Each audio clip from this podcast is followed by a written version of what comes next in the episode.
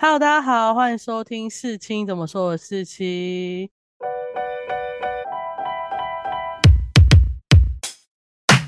今天我们要搭上那个最热的热潮，我们要来聊邪教。那我就要找我们固定嘉宾洛黎，嗨，大家好，我是洛黎。然后我就逼他去看了那一出 Netflix 上面那个邪教哎、影我集。这整个星期的中午都在看，然后我都超怕我学生经过我的背后，然后就哎、老师你在看什么？这样我就会很尴尬，你就跟他说我在了解宗教怎么渗透人心的啊，讲的学术一点。他们听不懂啊。所以他们就会离开啊。如果你讲的他们听得懂，他们就会留下来。就如果你跟他说我在我在告哦，诉我在学怎么让别人轻易的被你侵犯，这样他就会留下来啊。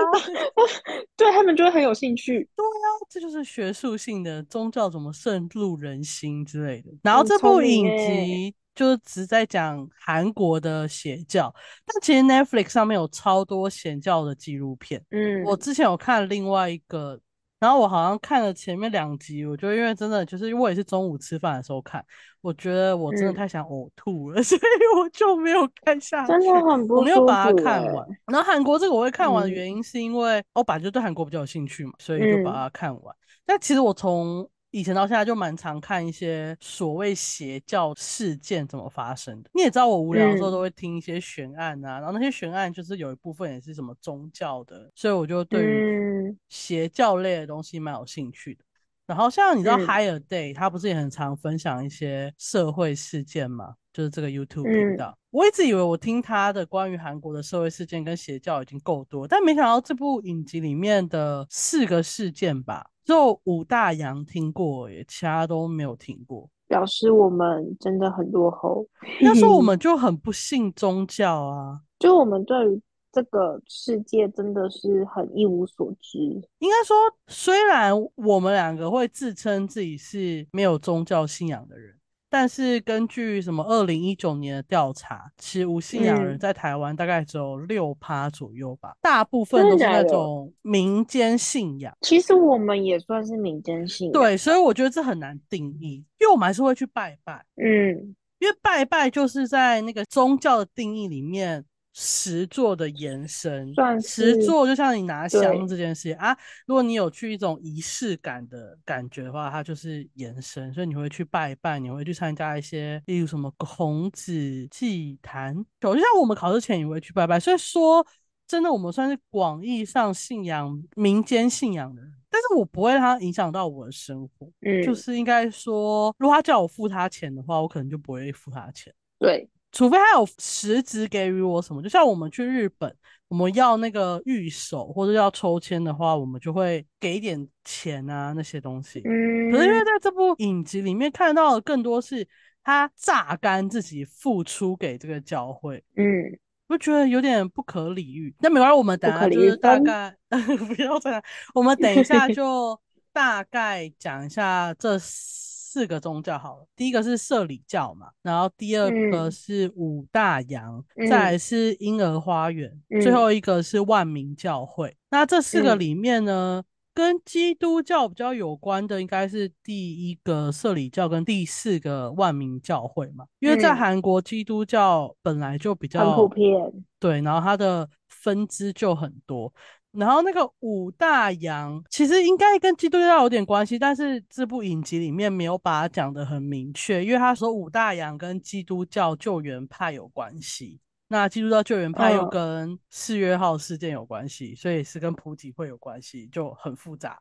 但是五大洋，就我听以前 Higher Day 还有其他悬案的频道讲，我觉得他没有任何基督教的感觉啦，他比较像个人崇拜、嗯啊，基督教也是一种个人崇拜，但是就是有一点不太一样。就相对于社里嗯教跟万民教会的那种，先拿基督教教义来传教，然后最后变成个人崇拜，好像又有点不一样。但是跟嗯钱比较有关系的，就是最主要、最可恶的地方是由钱跟虐待产生的，可能就中间那个五大洋还有婴儿花园，他们就有涉及到嗯虐待。然后里嗯面唯一没有破的就是五大洋，也不是没有破啦，就是没有得到一个结论正。确的，对，然后还逍遥法外的，就是婴儿花园的教主叫做金以顺，他也是跟你最有嗯关系的吧？过么？因为他后来不是有那个神之国唱片公司哦，这个影集一开始上架的时候，我就原本要看，然后后来就是看了第一集，就是觉得很不舒服，都没有继续看下去。结果后来这部影集发酵的原因，就是因为有一个写韩国影剧的粉砖叫做韩国笔记吗？他就有跟大家宣传说不要买什么什么通路的唱片，唱片，因为他们那间嗯公司就是以这个邪教为基底，那最后赚的钱就是都给嗯那个教主。就算有些人知道他是从邪教出来的唱片公司，但是还是有很多人会去跟这家唱片公司买，因为就很便宜嘛。嗯，那为什么他可以做那么便宜的事情呢？就是这个婴儿花园宗教实在是有够屌，他就是把一大堆人招过来，然后就把他关在一个类似神之地好了，嗯，就开始压榨这些他们都很喜欢有一个神之地，耶，就是每一个都会找一个据点。因为你这样才会有一种被宠幸的感觉啊！哦，你能到这个神圣的之地，代表你是天选之人，嗯，就有点你你用中国来讲的话，你能成为共产党员，就是至高无上的荣耀啊！有些人就是以这种方式得到自己的自信心，或是追寻的目标。只是我们嗯追寻的目标可能就比较世俗化，他们追寻的目标比较神圣，就有点像那个第嗯四个的万民教会，它不是有把信徒的虔诚程度分等级吗？对什么乐园呐，一层天、二层天、三层天跟他其哦实蛮厉害的。跟新耶路撒嗯冷。然后你嗯的虔诚信仰度，就是一直往上挤，你就可以最后最终到耶路撒冷，也就是他们的聚集地。然后那时候你就可以得到一个宫殿或什么。因为嗯在宗教的定义里面，信仰就是用来解释这个世间万物的一切的东西。嗯也就是说，你可能会想知道你从哪里来的，或是教主从哪里来的，然后人生会怎么嗯走，然后你遇到困难是为了什么？那这个信仰嗯所建构出来的体系、思想体系，就会告知你这些事情，让你比较有依循。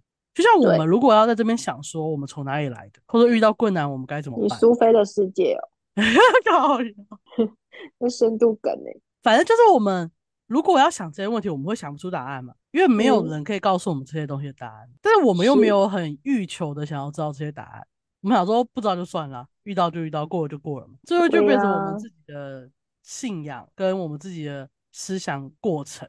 但如果有些人嗯真的很想知道我到底怎么来的，然后遇到困难我要怎么走过去，当然很多宗教通常都是人在最低谷的时候会去接触的吧。因为你要有一个寄托，你才能够活下去。对，所以他就跟你说，这是你在承受苦难，就是一种你之后会得到救赎的过程。嗯这句话好像很长，但我会觉得，我个人一直抱持的想法就是，我生在这个世界，我就在承受苦难，我不会在我还活在这个世界中得到任何的救赎。那既然嗯都已经那么苦难了，我为什么会相信我到了？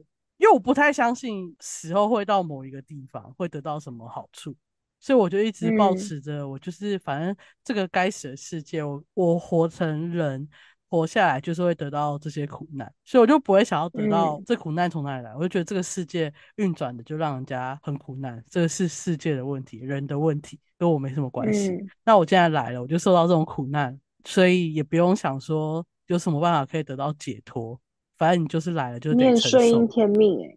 对啊，我我我一直都是这样的人，一直都 顺天命，因为我无法理解，就是我一定要承受过苦难才得到什么好处，对而且你还不是在你有生之年得到这个好处，你不觉得你要变得很有那种什么延迟享乐，你才能接受这个理念吗？所以其实他们是为了死后的，应该说他们心里有一个，对，他们心里有一个目标，但是这个目标很，对我们来说是很遥远，或者是甚至是遥不可及的。但因为我们不相信它存在，我们不相信那些对，他说的那个最后的目标存在，因为我们们觉得不可信，然后不可视，也就是是没有具体化的。嗯但他们可能就是给他们一个理由，觉得我继续承受这种苦难是值得的。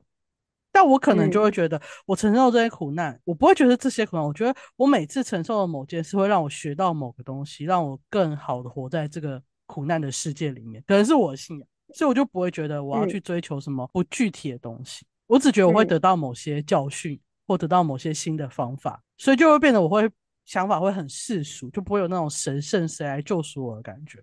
我个人是不觉得谁可以救嗯赎我啦，以我那么倔强的个性，我还是自己救赎我自己比较快。嗯，这人生观的问题啊，可是就是我有点难想象怎么会去相信那种非具体化、就很抽象的东西。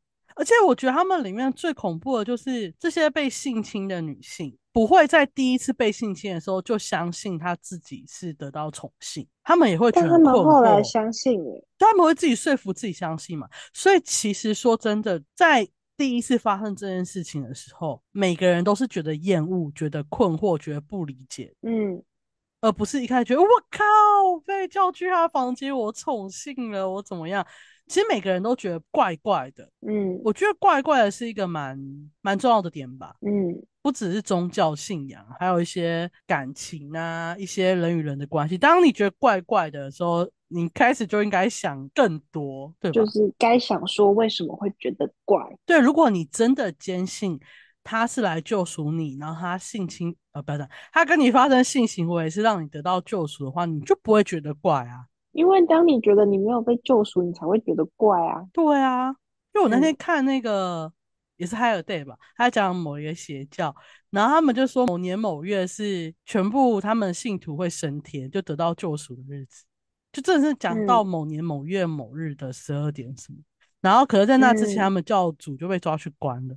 所以大家全部人呢，就在他们的教会里面等到某年某月的某一天，然后时间一过，大大过了，什么事都没有发生啊。然后他们全部的教徒就在砸桌子啊，干嘛干嘛。我觉得哇哦，对啊，但他们没有想说是因为教主被抓去关，所以他们才没有办法升天。重点是有人去问说，那个教主在升天的那一天他到底在干嘛？就是十二点，不是他的那个时间嗯值到，他在干嘛吗？他说他其实很早就去睡觉了。哦，对他可能也根本不相信这件事情，但因为很多人就是因为相信那一天哦。会世界末日，他们会得到升天，所以他们就把他们的家具啊、存款什么都领出来玩玩啊、变卖掉这样，所以你就是空无一人在这个世界上的感觉，甚至他还他也获得重生啦、你又蛮适合当宗教 教主的哦，对啊，我觉得我蛮适合创立一个洛里教的欸。我觉得 OK 吗。你会来嗯，你我你现在要不要来传教给我？应该说，你告诉我，你这四个宗教里面，你最想选哪一个？你最印象深刻？都不要吗？你要哎我其你要创立洛最离教，就要嗯学习一下啊，还是你有更新潮的做法？嗯，我觉得他们可以信我本人就好，就是我用我的个人魅力感化他们。但是你还是要有点教义啊。其实他们这四个宗教，他们的教义一开始都非常好听，就是其实都没有什么大错。是啦，是又。爱呀、又良善啊。那请问洛离教以什么为基础？以礼义廉耻，以爱？可是我我没什么礼义廉耻，我也没什么爱。那你就以快乐好了。哎，好，可以，我觉得可以以快乐为那个最基本的教义。人活着就是要快乐。那就有人会那个啊，会挑战你说快乐，那我可以去影响别人的快乐吗？这句话就是用自由也可以做代替了，什么意思？就是你成为黑哦暗，荣耀，的那但让种啊，别人就是你让别人不啊，快乐啊。虽然我觉得黑暗荣耀的嗯，那些霸凌者没有快乐啦，每个都很痛苦，但是他们 我也觉得他们没有快乐啊，他们为什么要霸凌别哎、人？我刚霸凌了他们也没有快乐啊。对，这最大的问题就是，看你霸凌别人，然后你自己还是很可怜啊，到底是为了什么？有病吧？对，他们就是有病的，当然是有病啊，因为他们得不到爱。对啊，他哎、们爱真的蛮重要。们是真的有病。哎、我其实这里面四个宗教，我最想要去采访，或是我最想要去了解的，大家这个影集没有告诉我是婴儿花园的那个教主，看觉得他看起来超有嗯，病的。那当然，他们这几个除了五大洋之外，每个宗教都很喜欢办那种很华丽、很嗨的活动。哎、我其实觉得足球、打排球，没有万民教会有那个在麦迪逊花园广场传教啊。干麦迪逊花园广场，五嗯，月天上去的时候，全台湾多骄傲！干你一个宗教就可以去订，就看他有多有钱。然后不是还有开什么演唱会，然后婴儿花园也是会有人在那边跳舞啊，或什么之类的。对啊，里面对于不管是社里教啊，还有五大洋宗教跟万民教的教主都有一些比较深入的讲他们的心路历程或是他们的成长过程。但其实我觉得婴儿花园这段，他就只是说他去信了一个叫李教夫的牧师，然后后来李教夫入狱了，所以他就代替李教夫成为那个教主。可是因为我觉得以他的手足腿看起来，他对小孩有一种执念，对，就他好像想把小孩杀了。或者他觉得小孩都应该听他的话，对。但我想知道从哪来他的成长路程当中，一定有哪一层面触碰到他对小孩那么有病的，而且他惯性会压迫人家。我觉得压迫有很多种方法，打人是一个很直接的，而且他有时候是亲手打，嗯，因为其实有些邪教的教主他们是会命令下面的人打。或是命令他的家长打，或者其他教友打，或者他自己有一个禁卫军要去处理这件事。可是他不是，他是自己打，代表他在打的过程中应该有得到一些快感。对，那就是心理变态了吧？哎，不，这四个人都是。你不觉得人家想要知道他到底在想什么吗？而且他是唯一现在逍遥法外的，好可怕！就想知道他是一个多么变态的。我要讲政治不正确的话哦，我就想知道她是多么变态的老女人。但其实，在这个世界上，这样子变态的人很多，只是因为他刚好有一个教的名义在背后支撑他，所以他会听起来好像很可怕。但你就想看我们之前这么变态的人很多。台湾不是有日月民工吗？日月民工也是打到死嘛，对不对？呃，日月迷宫可能是在地下赛哪里，然后这个婴儿花园，他是把小孩先抓去猪圈，然后喂他吃屎。嗯，就是你不觉得更变态一点吗？还是他小时候也被毒打过之类的？我就很想知道这些，我就很想知道他小时候一定有创伤，对，或是他的小孩反抗他们，因为他也有小孩，他打死的一个人是他小孩喜欢的人，他好像没办法接受小孩反抗他，他应该也没办法接受这些教徒反抗他吧？嗯，好，这是我里面我最有兴趣的。那你呢？我可以不要对他们任何一个有兴趣吗？可以。那你要阐述你的教义了吗？我的教义嘛，就是快乐啊。哎，但是我里面觉得最最最最最最荒谬，可能是因为那是第一个故事吧。我觉得第一个教最荒谬，我没有办法想象教主他要性侵一个人的时候，要先把衣服脱光，然后对着他祷告。不觉得那个画面？你不是他不是边讲边插进去吗？对啊，对啊，对啊。然后他还有一个是说什么？他的手会摸着。然后开始对他说什么上帝什么什么之类的东西，可是我觉得你把他想，我觉得超荒谬的。你把他想的太像他在做一个很神圣的事情，在讲这个，就是说他不是就先念完一个经文或什么才插进去，或是才开始做前戏，他就是他一边摸一边做前戏，然后他就很像安抚他的话，you know，哦，就是一般正常人会讲的话，他只把它变成那种神旨意的感觉，哦，他用意只是。在他插进去的时候，对方不会突然觉得你在干嘛或什么，你你懂我意思吗？哦，就不是就是他不是那种走进去跟他说以上帝为名什么什么才，然后讲完之后他才开始做这件事。他是在一边摸一边在那边做很肮脏的事的时候，他就是用那种话去安抚他们。我的理解是这样，因为他等不及啊。你觉得？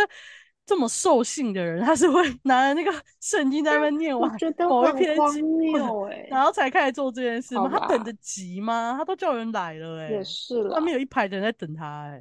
可是我觉得那段最后没有是他说每个都只进去两三秒，然后就插错。对对对对对对，我就是觉得，我觉得你在享受什么？就是他只是想你在享受什么？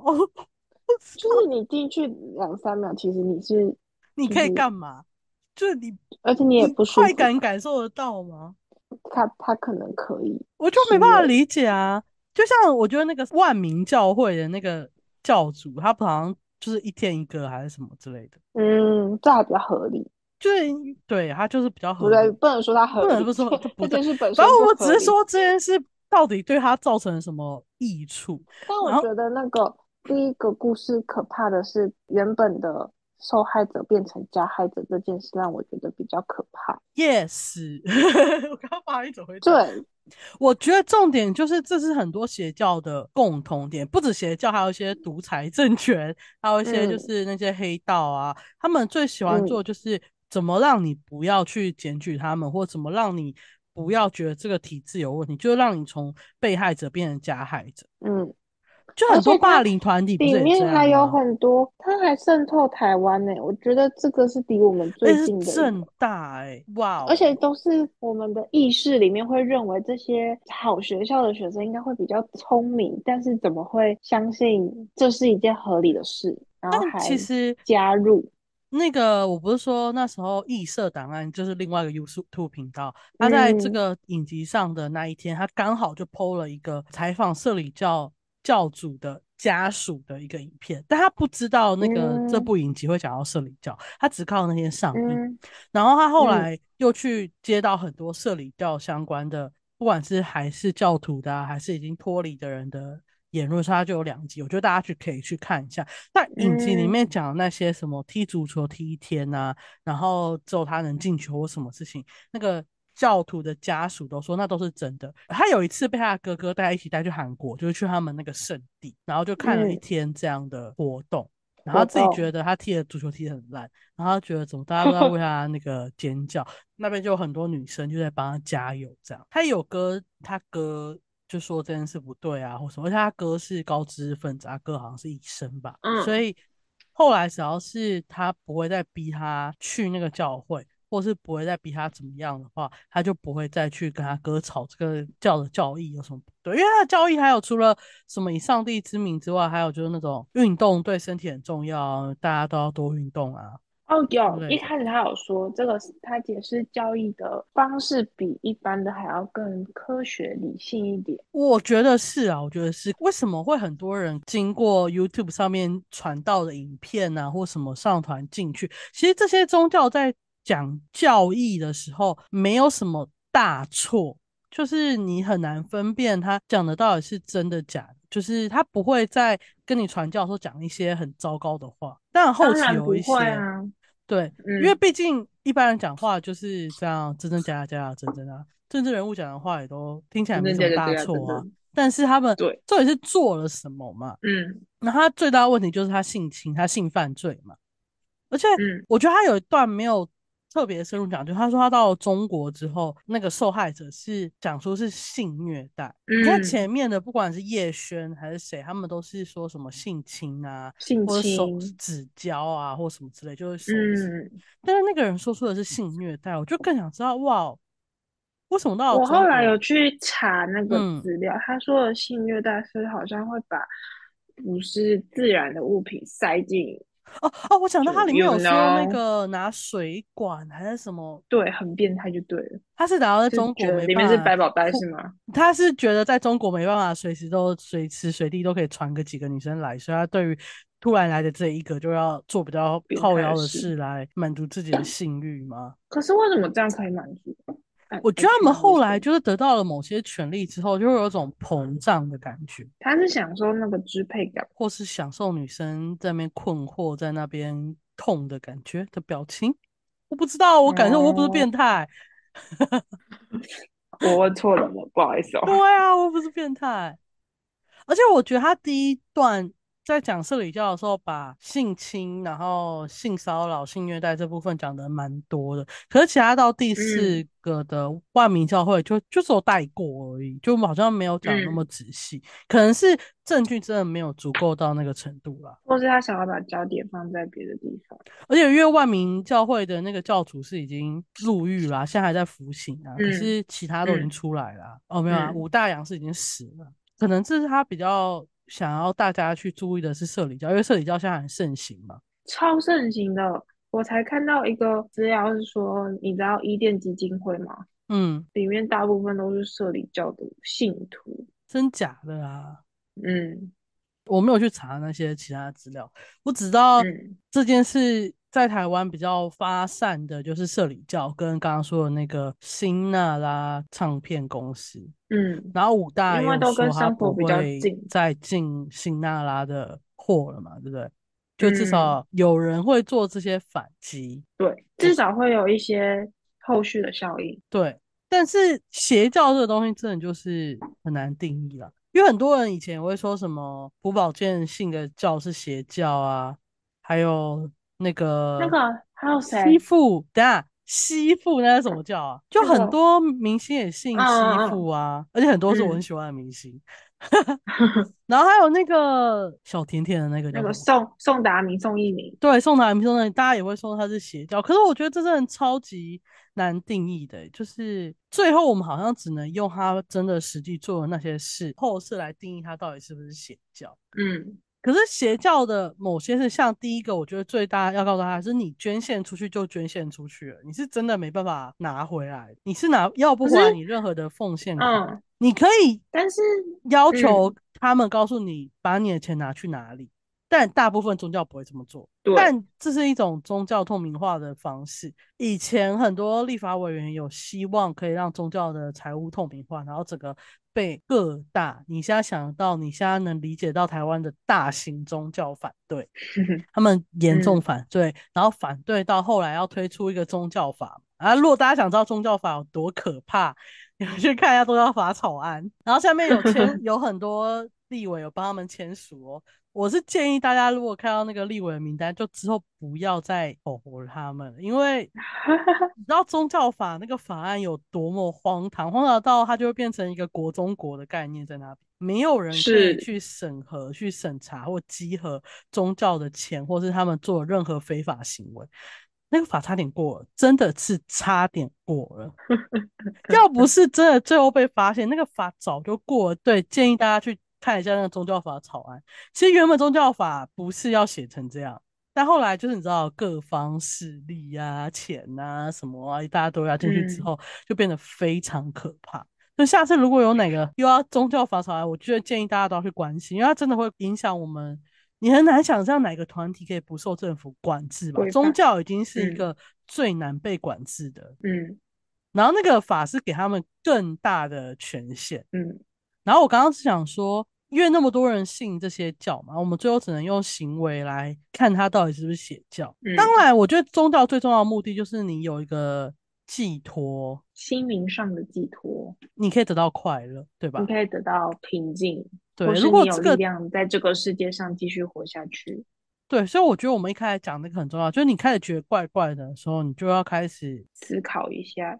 我觉得最难的就是宗教，它最后会伴随着一大堆你的同文层，还有你的亲朋好友。哦，你会很，就你问其他人，别人就觉得没问题啊，或是告诉你一些事。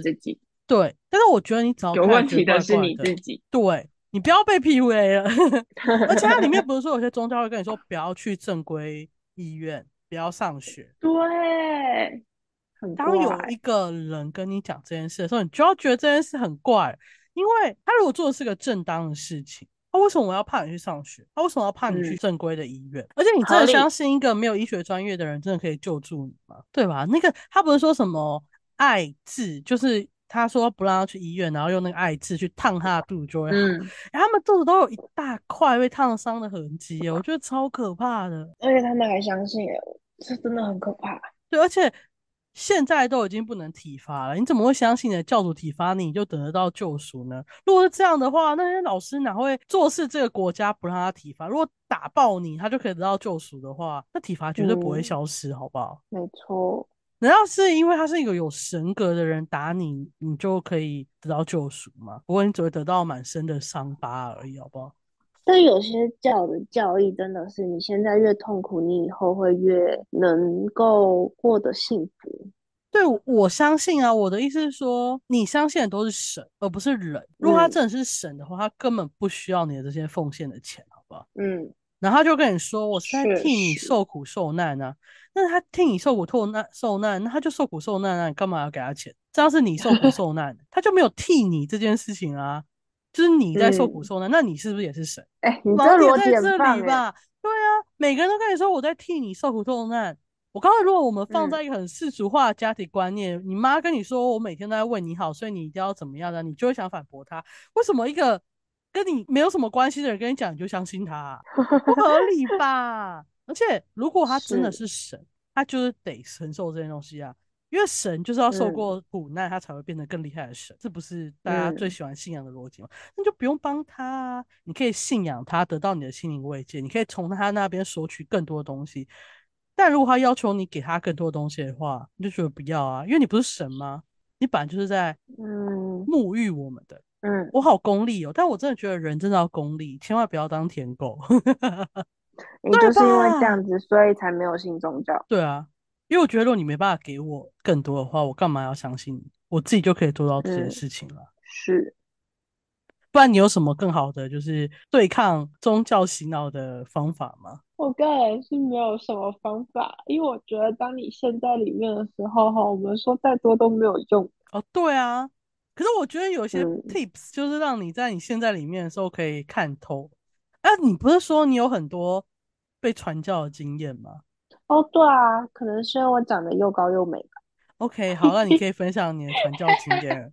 这就是 你我反洗脑的方法，我完全不相信他讲的话。你要听在韩国还是在台湾的？先在韩国的好了。好，就是那是在我去韩国交换的那半年期间发生的。我印象最深刻的是有一次晚上哦，我走在我们学校的那个操场旁边，然后那时候旁边都没有任何的人，然后结果就有两个女生就朝我走过来，然后我就想说这两个女生想干嘛？怎么这么奇怪？她要跟我搭话怎么办？然后她一开始就问我叫什么名字啊，然后我就跟她，我就喊我回答说我叫什么啊，她就说哦。那他有些事想要跟我分享啊，然后问我有没有时间，然后我就说我跟朋友有约，我要去找他。后来他问我说你有没有信哦，他是直接问我说你有没有信基督教或天主教因为韩国就这两个教最盛行嘛。然后我就跟他说哦，我是台湾人，就也是用韩文跟他说我是台湾人，然后我没有信天主教，也没有信基督教。然后他就问我想不想了解啊，他就开始给我一堆文宣，然后要我跟着他们一起念，然后我就觉得嗯，怎么有点奇怪，然后我就说哦，我是台湾人，所以我信的是佛教跟道教，然后他就听到我是信其他教之后，就好像要终止这个话题了，但是他们又继续说想不想要对于他们的宗教更了解的地方啊，然后我就说没关系，真的不用，然后我就很急着要走。然后他们就对着我说什么“上帝会保佑你啊”，然后就跟我说阿门阿门。然后我对对对，然后我就想说完蛋了，那我要我要回应他们，然后我就韩文说佛祖也会保佑你，然后跟他说阿弥陀佛。然后可能觉得我说了佛祖会保佑，他们要再给我一个回应，他们又对我说上帝会保佑你，阿门。然后我又说佛祖会保佑你，阿弥陀佛。我们才来来回回了三次，我才脱身，我太难了。我可是我们就跟他说阿门，然后就赶快跑就好了。因为我我想说，他们就是既然耶稣都祝福我了，那我们的佛祖也要祝福他们。这样比较像我真的信佛教，我认真跟他说阿弥陀佛。哎，然后我那时候想的就是阿弥陀佛，让我快点脱身吧，然后我就顺利脱身了。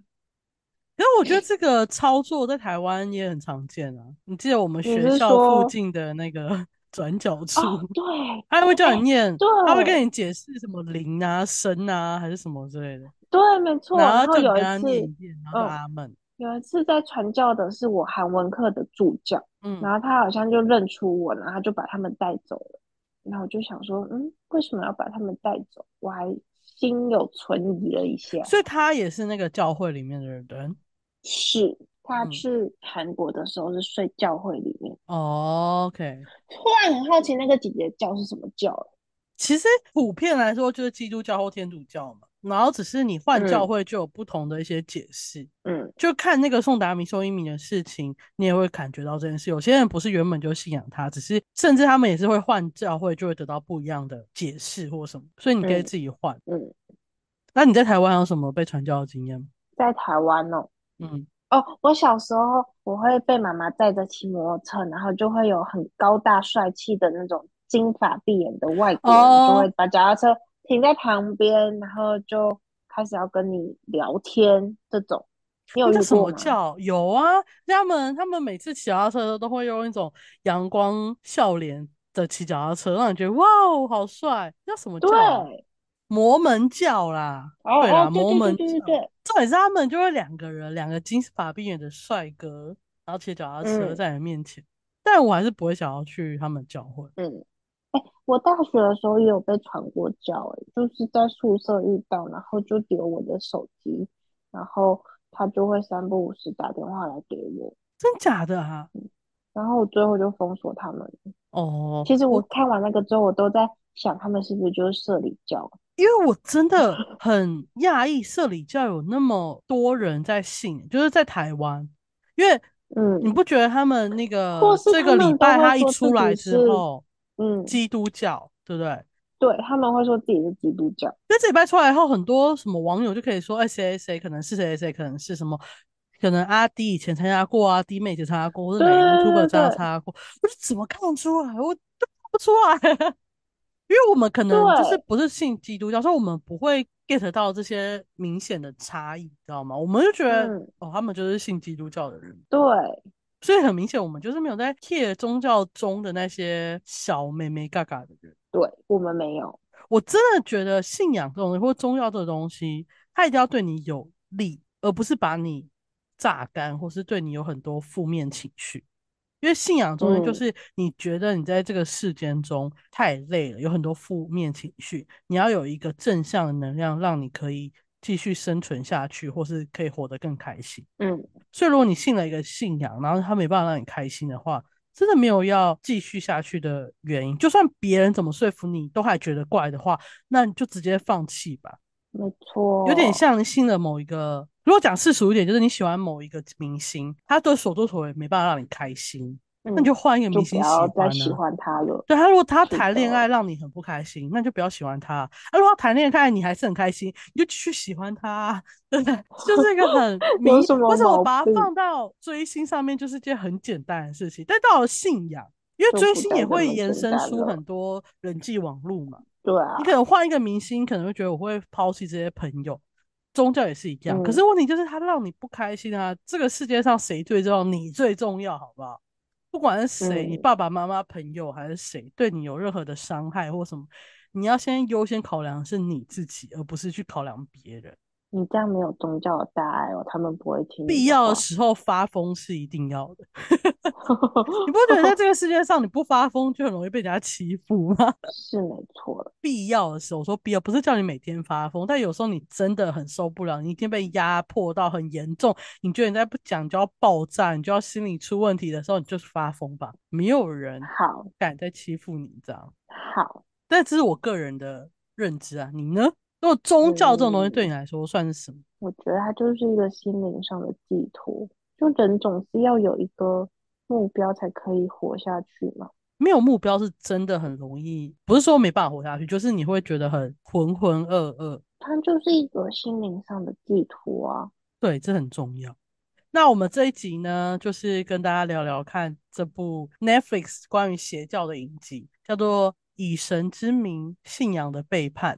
我个人对邪教很有想法，所以我觉得邀请若离跟我一起看，恶心他，让他中午吃不下饭，就是我的目的。